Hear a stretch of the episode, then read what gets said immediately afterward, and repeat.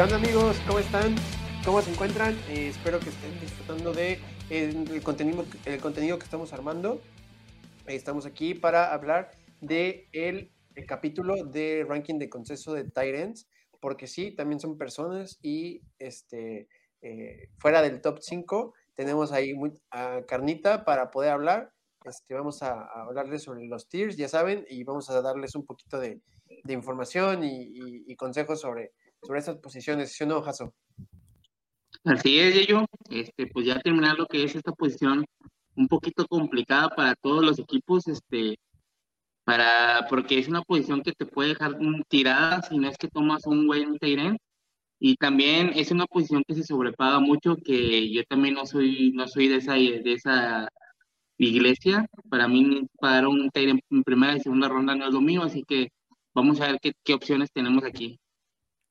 Así es, y este, y pues vamos a estar hablando y dándoles consejos sobre todo a las personas para que terminen sobre esta posición que si le atinas a algún outlier, este, te, puede, te puede dar estabilidad toda tu temporada, ¿sí o no, Raúl?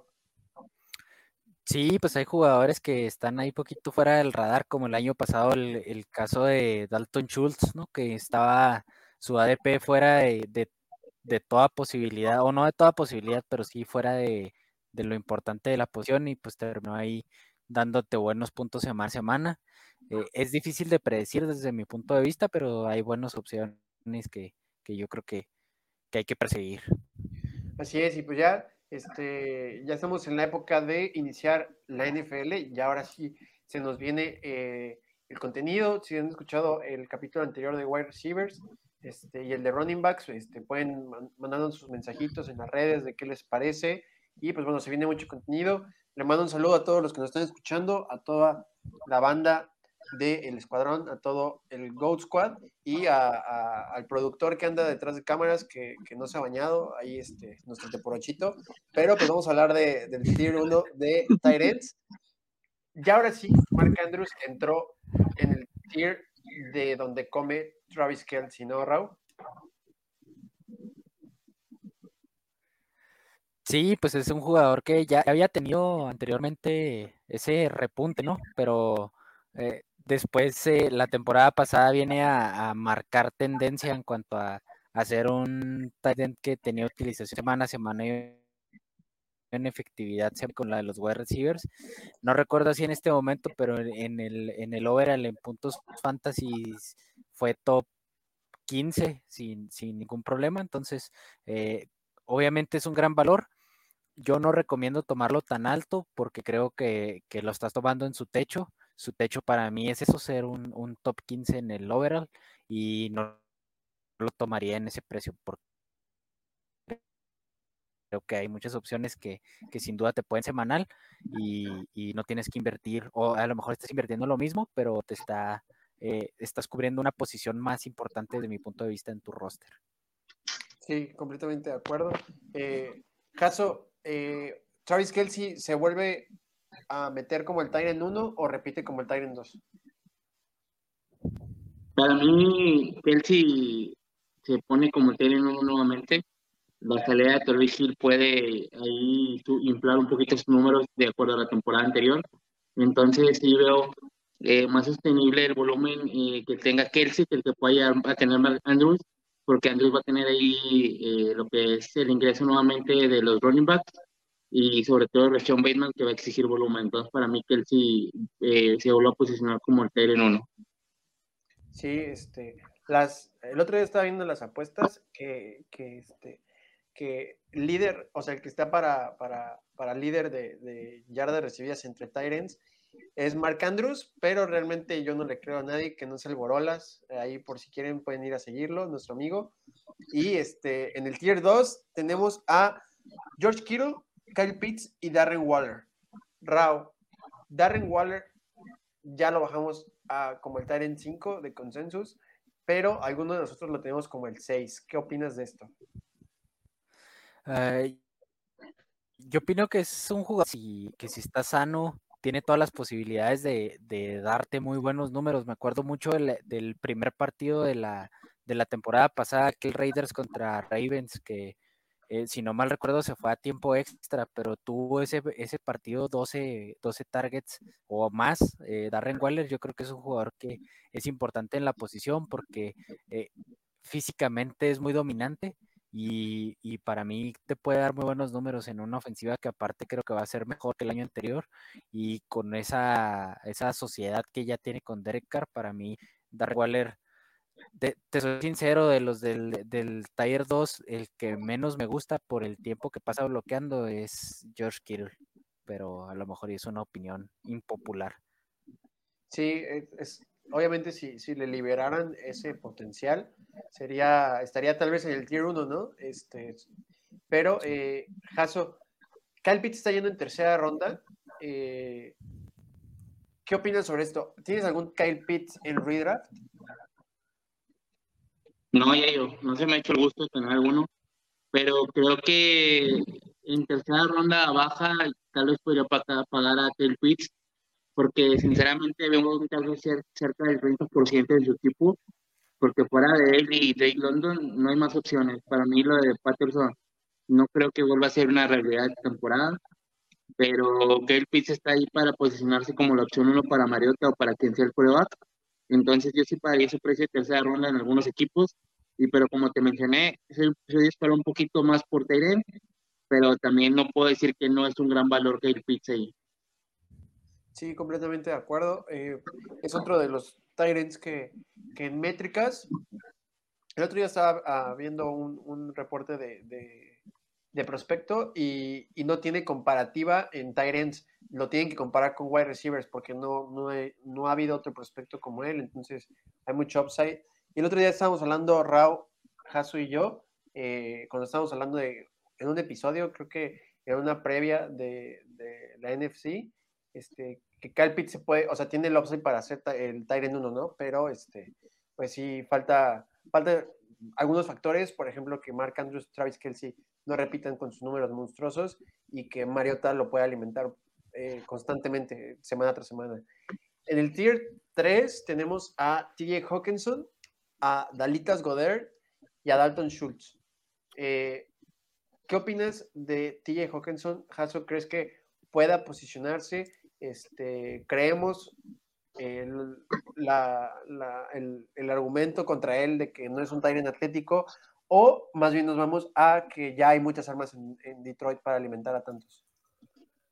Creo, que eh, creo que se posiciona como la opción. Eh, yo creo que para mí es la posición eh, el wide receiver 1 o el target 1 del equipo. debajo de él viene lo que es de Andre Sweet y después, posteriormente, los wide receivers. T. Conkinson, recordemos antes de su lesión la temporada anterior, era un tener muy, muy sostenible ahí dentro del top 5 o 6, que realmente es lo que de perdido buscas en esta posición. alguien que tenga esa estabilidad y que no te deje tirado como lo pueden ser los, los que siguen en los siguientes tiers. Entonces, para mí, si Tico Hawkinson te lo llevas en séptima o octava ronda, se me hace un excelente pick. Sí, me, parece, me parece correcto. Eh, puede ser que, bueno, estos tres Tyrants son como nuestro premio de consolación de ADP por si no pudiste agarrar uno de los cinco, ¿no, Raúl?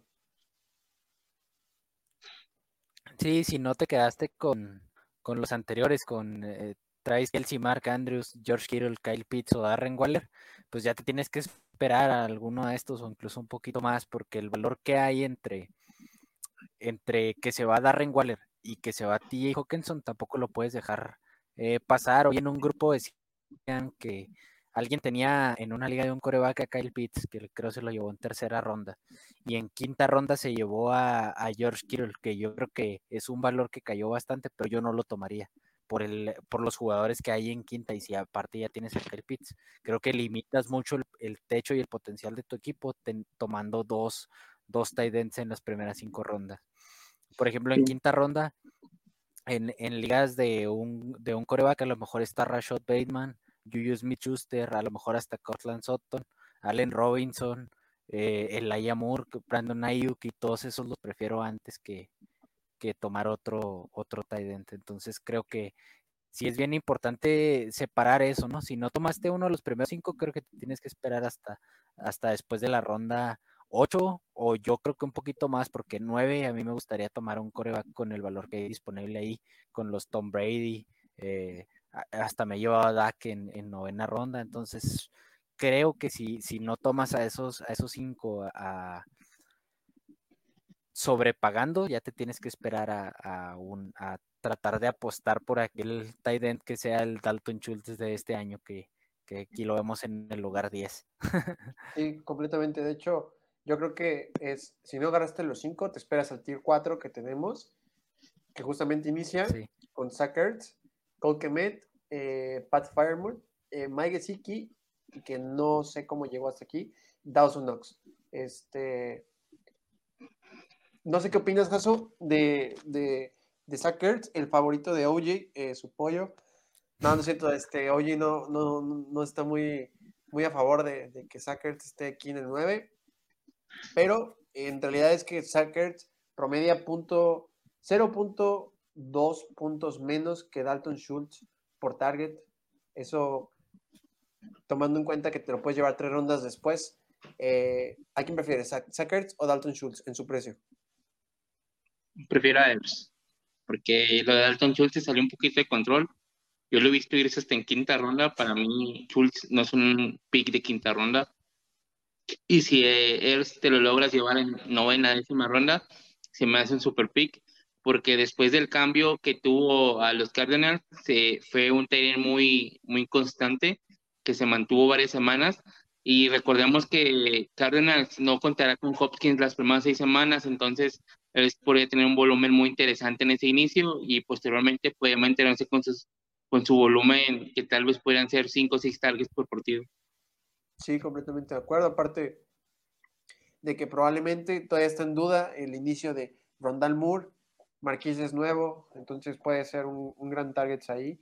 Este, Rau, de todos ellos, eh, comandamos el, en, este, en este podcast el, el barco de Colquemet fue inevitable y hasta hoy se subió. ¿Qué opinas de nuestro chico? Pues opino que es un tight barato, que entra, si no me recuerdo, en su tercer año en, Chicago. Y fuera de, después de Darnell Mooney, para mí es el claro target 2 de ese equipo. Es otro de esos ejemplos en que decimos que, que los touchdowns no pueden ser este, proyectados o no pueden ser predecibles. tomados en cuenta porque no, ajá, predecibles, porque no lo, no lo, o sea, no, no hay una forma efectiva de hacerlo, pues. Pero si si podemos hablar de una regresión o de una progresión en este caso, que Colquemet, si no mal recuerdo, no tuvo ningún touchdown el año pasado, entonces eh, creo que eso va a cambiar. Me acuerdo también de un juego de, los Bears contra Steelers, si no mal recuerdo, donde Colquemet tuvo como ocho recepciones y pegándole a las 100 yardas. Yo creo que eso es Cole Creo que la mejora en Justin Fields tiene que venir porque no puede ser peor que lo que vimos el año pasado. Eh, es este prospecto de coreback que, tarda para adaptarse a la liga, pero que, va aprendiendo. Y yo creo que sí es un prospecto desarrollable porque tiene un talento élite en el brazo y aparte tiene movilidad. No me gusta el staff de coacheo de los Bears, pero pues hay que darle el, beneficio de la duda. Y yo creo que, que Colcamet del, del, del Tier 4 para mí es el mejor valor y yo ya lo he dicho antes y lo estoy drafteando como tal y a ustedes les consta porque compartimos muchas ligas, pero si Colcamet queda en el top 8 yo no estaría sorprendido. Sí, completamente de acuerdo. Eh, Mijaso, tú fuiste uno de los que me convencieron de Pat Firemont y básicamente el, el, argumento que yo tenía en contra de él era que pasaba mucho tiempo bloqueando como, como George Kittle y que del top 12 del año pasado era el que más tiempo pasó bloqueando en sus snaps. Eh, y en pretemporada me pasaste la información de que con los titulares eh, corrió muchas rutas, corrió 70% de sus rutas. Eh, si esto lo vemos en temporada regular, no el 70, un 60%, por números, hice el otro día la cuenta, se mete como el Tyrant 7 con, con los números del año antepasado. Entonces, ¿Te gusta cómo lo tenemos rankeado como el Tyrant 11 a Pat Farmo? Sí, sí, sí me gusta. Este, para mí el potencial de Pat es, es mejor que el, que el de Gisiki y le veo muy similar al de Colquemet. Eh, tal vez la desventaja contra Colquemet y contra Earth podría ser que Pat es la opción tal vez 3 o 4 de su equipo. Eh, en el caso de que Met, yo lo pondría como la opción 2 después de Daniel Mooney. Y tal vez ahí está la diferencia, pero Pat Fermion eh, sí lo ve por encima de Mike Gesicki y de Sol Knox. Eh, podríamos hablar que son dos TNs muy similares porque son TNs que tuvieron muy poco volumen, pero que fueron muy, muy eficientes en los touchdowns. Entonces debería venir una, una, una regresión negativa en los touchdowns, pero una regresión positiva en el volumen. Entonces sí creo que Pat se puede meter dentro del top 10. Perfecto. Y Raúl, de, de estos cuatro, eh, ¿por qué a Dawson Knox el GOAT Squad lo tenemos tan bajo y que no sé por OJ lo tendremos un poquito más abajo? Eh, a mí se me hace que Dawson Knox no me gustan sus números de volumen, ¿no? Lo que estamos persiguiendo es volumen. O sea, si me dices, ¿qué, volumen te gusta más, el de Dawson Knox o el de Colcamet? Me gusta el target share más alto. Eh, como ya dijimos que los, que los touchdowns no son predecibles, si viene una...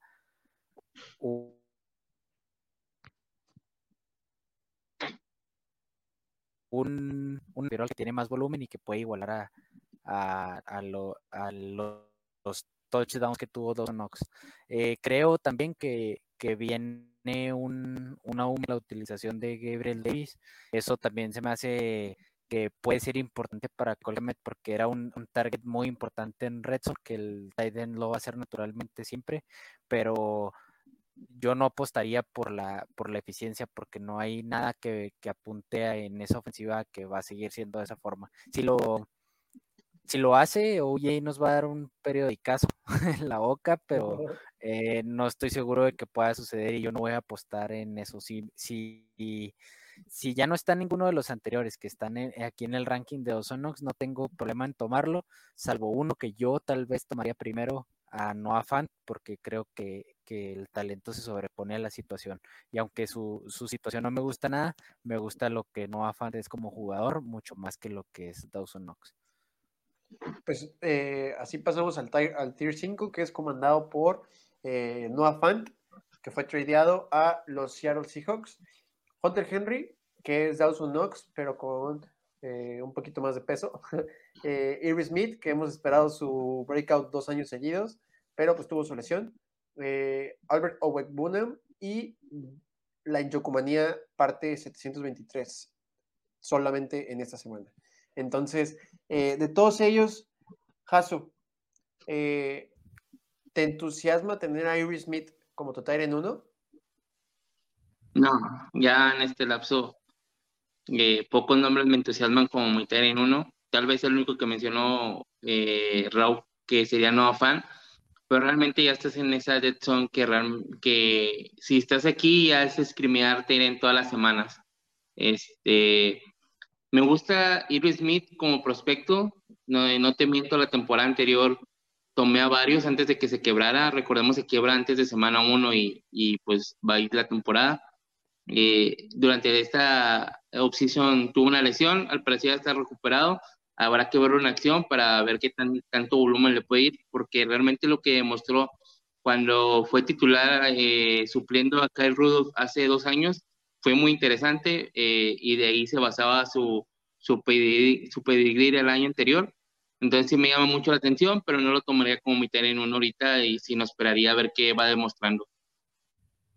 Sí, este, lo único que tiene positivo Irv Smith, eh, aparte de su perfil atlético como prospecto, es que pues, se lesionó, ¿no? Entonces su, su breakout de tercer año eh, básicamente tendría que ser este, de su cuarto año. Eh, Raúl, mencionaste que te gusta Noah Fant, eh, pero te entusiasma, como, o sea, digo, como dice Jaso, ¿no? En teoría, eh, si alguien streamea o tiene, perdón, si alguien tiene dos Tyrants, no deberían ser muchas personas en una liga de 12, eh, tal vez dos o tres personas, pero de alguno de ellos que, te, que tú veas fuera de Noah Fant que se pueda meter al, al, top. 13, 14. Puede ser el de Denver, ¿no? Albert O. Eh, yo creo que tiene el potencial para hacerlo. Lo único que me llama la atención o que me, que me mete inquietud acerca de, del desempeño de este jugador es que tuvo una alta efectividad en una cantidad baja de snaps. Quiero ver si con una cantidad alta de snaps puede mantener esa efectividad. Si lo hace, obviamente es un candidato para estar en el top 12 porque aparte la posición es bastante corta pero quiero ver cómo se, cómo se desempeña, ¿no? Porque al lado de, él el año pasado estaba Noah Fant, que corre muchas rutas, que, es un prospecto de primera ronda, entonces eh, me cuesta trabajo creer en él, pero si, si puede mantener parte de esa efectividad con un número aumentado de snaps, pues lo puede hacer. Y aparte, pues viene el upgrade en la posición de coreback con Russell Wilson, que nunca se ha distinguido por ser eh, un coreback que alimentaba mucho a los Titans, pero pues es una buena apuesta que te está saliendo barata y, que puede, si pega, pues te va a dar buenas posibilidades de, ganar tu liga. Así es, de hecho, así como lo menciona eh, Rao, eh, su Russell Wilson de sus Broncos de Seattle, este, ha metido Tyrant al top 12 dos veces nada más en su carrera. Este, eso es menor que el 15% de, de, su carrera, pero eh, cosas positivas de Albert O. Eh, como, dice, eh, como dice Rao, su efectividad es muy eficiente. No podemos medir sus números crudos porque era un comité de Tyrants, entonces no, no es imposible medirlo. Pero lo que, cosas que nos deja positivas es que es, o sea, está con, con los que comen en otra mesa, en, en, muchos, en muchos rubros igualados. Entonces eso nos, nos, da esperanza a algunos como yo, que yo lo tengo rankeado como Italia en 11. Aquí lo tenemos como el 17 y es drafteado como el 20. Me parece un buen dardo, pero si agarraste alguno de los que mencionamos hasta Pat Firemouth, creo que ya no necesitas draftearlo ni como tu Tyrant 2 porque las otras opciones ya son muy sólidas. Y Albert O aspira a, eh, en una muy buena temporada, terminar dentro del top 10, si es que Colquemet no es lo que esperamos, o, o si alguno de Dalton Schultz, eh, se nos cae. Eh, vamos con el otro tier, que es el tier 6. Austin Hooper y Evan Ingram. Jaso, ¿por qué Evan Ingram va a ser el wide receiver uno de los Jaguars? no, ¿En qué mundo? Realmente, si Ingram se posiciona como la opción 3 del equipo, sería muy bueno. Recordemos que Ingram tiene un, buen talento. Realmente el talento nunca estuvo en duda porque lo demostró en la temporada 1, en su temporada de rookie. Pero después vino una constante que suelta balones. No sé a qué se deba. No sé, o sea, se echaría mentiras si, si supiera que les diría que se debe a esto, no, no, sé, pero es un Tyrant que hace muchos drops eh, y eso le fue quitando oportunidades. Entonces esperemos durante la pretemporada lo volvió a hacer. Hubo varios videos donde dropteaba pases de, de Trevor Lawrence, pero pues yo creo que Ivan Ingram se, se, estancó en esa en la posición de Tyrant con todo el talento que tiene, no pudo ya sobresalir, generó este cambio y realmente no tengo grandes expectativas con él Sé que a Trevor Lawrence le gusta mucho lanzarle a sus Tyrants. Lo demostró con, con este ganando, se llama, sí, se llama. Eh, lo posicionó muy bien, le daba su volumen de juego. Después se lesiona y, y, fue complicado. Salió este, empezaba el Tyrant este que empezaba con no, no me acuerdo el nombre, pero era un nombre largo, un apellido largo. Sí. Este, y, y le dio volumen también, entonces Trevor es mucho de lanzar a sus Tyrants, entonces tal vez Evan Ingram podía tener sus targets, pero realmente no espero nada de él para Fantasy. Así es, mi Rau. Este, Austin Cooper tiene oportunidad. Eh, vi reportes de que tiene este, importancia en, en ofensivas de dos minutos. Eh, yo tengo mis reservas porque Austin Hooper es un, es un tight end que levantó expectativas altas al inicio de su carrera en la NFL, pero no se ha podido establecer como una opción confiable en ninguno de los equipos en donde ha estado, ¿no? Esto que menciona Jaso de que a Trevor Lawrence le gusta lanzar a, sus tight ends es totalmente cierto, pero otro que le gusta hacer eso es a Matt Ryan y Matt y este eh, Austin Hooper no se pudo establecer de la mejor forma ahí después de tener una buena temporada pero yo tengo muchas reservas. Ya aquí estamos jugando a, un volado y que, y que pegue, pero en ese sentido yo veo mejores señales en Evan Ingram que en Austin Hooper. Y eso te, eh, para mí está porque eh, Trevor Lawrence tiene esa tendencia a lanzar a, lo, a, los tight ends. Eh, los reportes de training camps no, nos dicen que, Evan Ingram, aunque no ha, ha podido mostrar su mejor desempeño, eh, tiene una ética de trabajo envidiable y aparte está Doc Peterson, ¿no? Que es este coach que, que por muchas temporadas hizo muy relevante a, a Zach Ertz de la mano de, Carson Wentz en, Eagles. Yo siempre comento esto y ustedes ya lo han escuchado y la banda también. Me llama mucho la atención el volumen de pase que pueden tener los Jaguars con, con Trevor Lawrence si están en, en 27, 30 pases, creo que Evan Ingram puede ser más relevante que los que están en este, en este nivel o en este tier de, Titans. Sí, así es. Este, ya los siguientes Titans son indrafteables, básicamente. Este, eh, en, el, en el tier 7 tenemos a Gerald Everett. Este, hay una disculpa si nos. A Gerald Everett, eh, Adam Trotman, Hayden Hurst, eh, a Robert Tonian y a Tyler Higby. Este, alguno de ellos yo creo que el que tiene más posibilidades de hacerse relevante en algún punto de la temporada eh, para ser streameable y tener picos de Tyrant 2 eh, bajo puede ser eh, Gerald Everett, ¿no?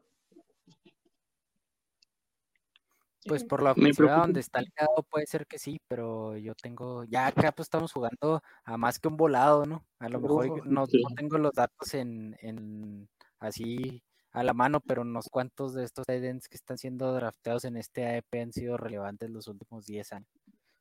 Sí, no, la verdad es que no, no tengo idea. El único dato que me, que me gustó fue que eh, es más bien un dato de, de, situación. Eh, Justin Herbert en su primer año eh, puso en el top, en el top 10 a, Hunter Henry y en su segundo año metió a, a, Jared Cook en el top 15. Probablemente, como decía, Gerald Everett con, con los puntos que son requeridos para meterse como Tyrant 2 bajo, que es como 5 puntos por juego, probablemente pueda hacerlo, ¿no? Pero, pero digo, ya aquí ya, literalmente estos, estos son streameables. Este, del tier 8, ¿te gusta alguno, Jaso? Está Bervin Jordan, Cameron Braid, Logan Thomas y Tyler Conklin. Eh, se habló mucho de que Conklin estaba haciendo bien las cosas en Jets, entonces se podría volver alguna opción ahí, como dices, para streamear. Y Brevin Jordan me gusta, me gusta mucho como prospecto. Ahí eh, desde el año pasado él lo recomendó. Pero le llevaron a OJ Howard, entonces habrá que ver ahí cómo se hace su el despapayo para ver cómo se posiciona tanto OJ Howard como Brevin Jordan en el equipo. Así es. Eh, Raúl, ¿alguno de ellos eh, que te guste? Eh, estaba escuchando Brevin Jordan, eh, que lo puedes comprar como, como target en, un Dynasty por una cuarta ronda, ¿lo harías? Probablemente sí, porque me gustaron algunas cosas que vi la temporada pasada de él. O sea, oye, Howard es uno, o se vendía como uno de los mejores prospectos en la posición de tight end de la historia, una primera ronda de draft, pero que realmente nunca logró despegar. Por ahí puso unas buenas semanas en, en Tampa Bay con Jameis Winston pero ya en este punto no se me hace como que sea una amenaza real para, para Brevin Jordan. Y lo, lo, único es que es este equipo que tiene tan pocas opciones que, están explotando opciones que no son productivas como, eh, como puede ser OJ Howard o como pueden ser otros wide receivers en su, en su roster que, que me hacen tener dudas de todos pero creo que, que, en cuanto a talento de las opciones que están aquí, se, se me hace que Brain Jordan sí está un, escaloncito arriba.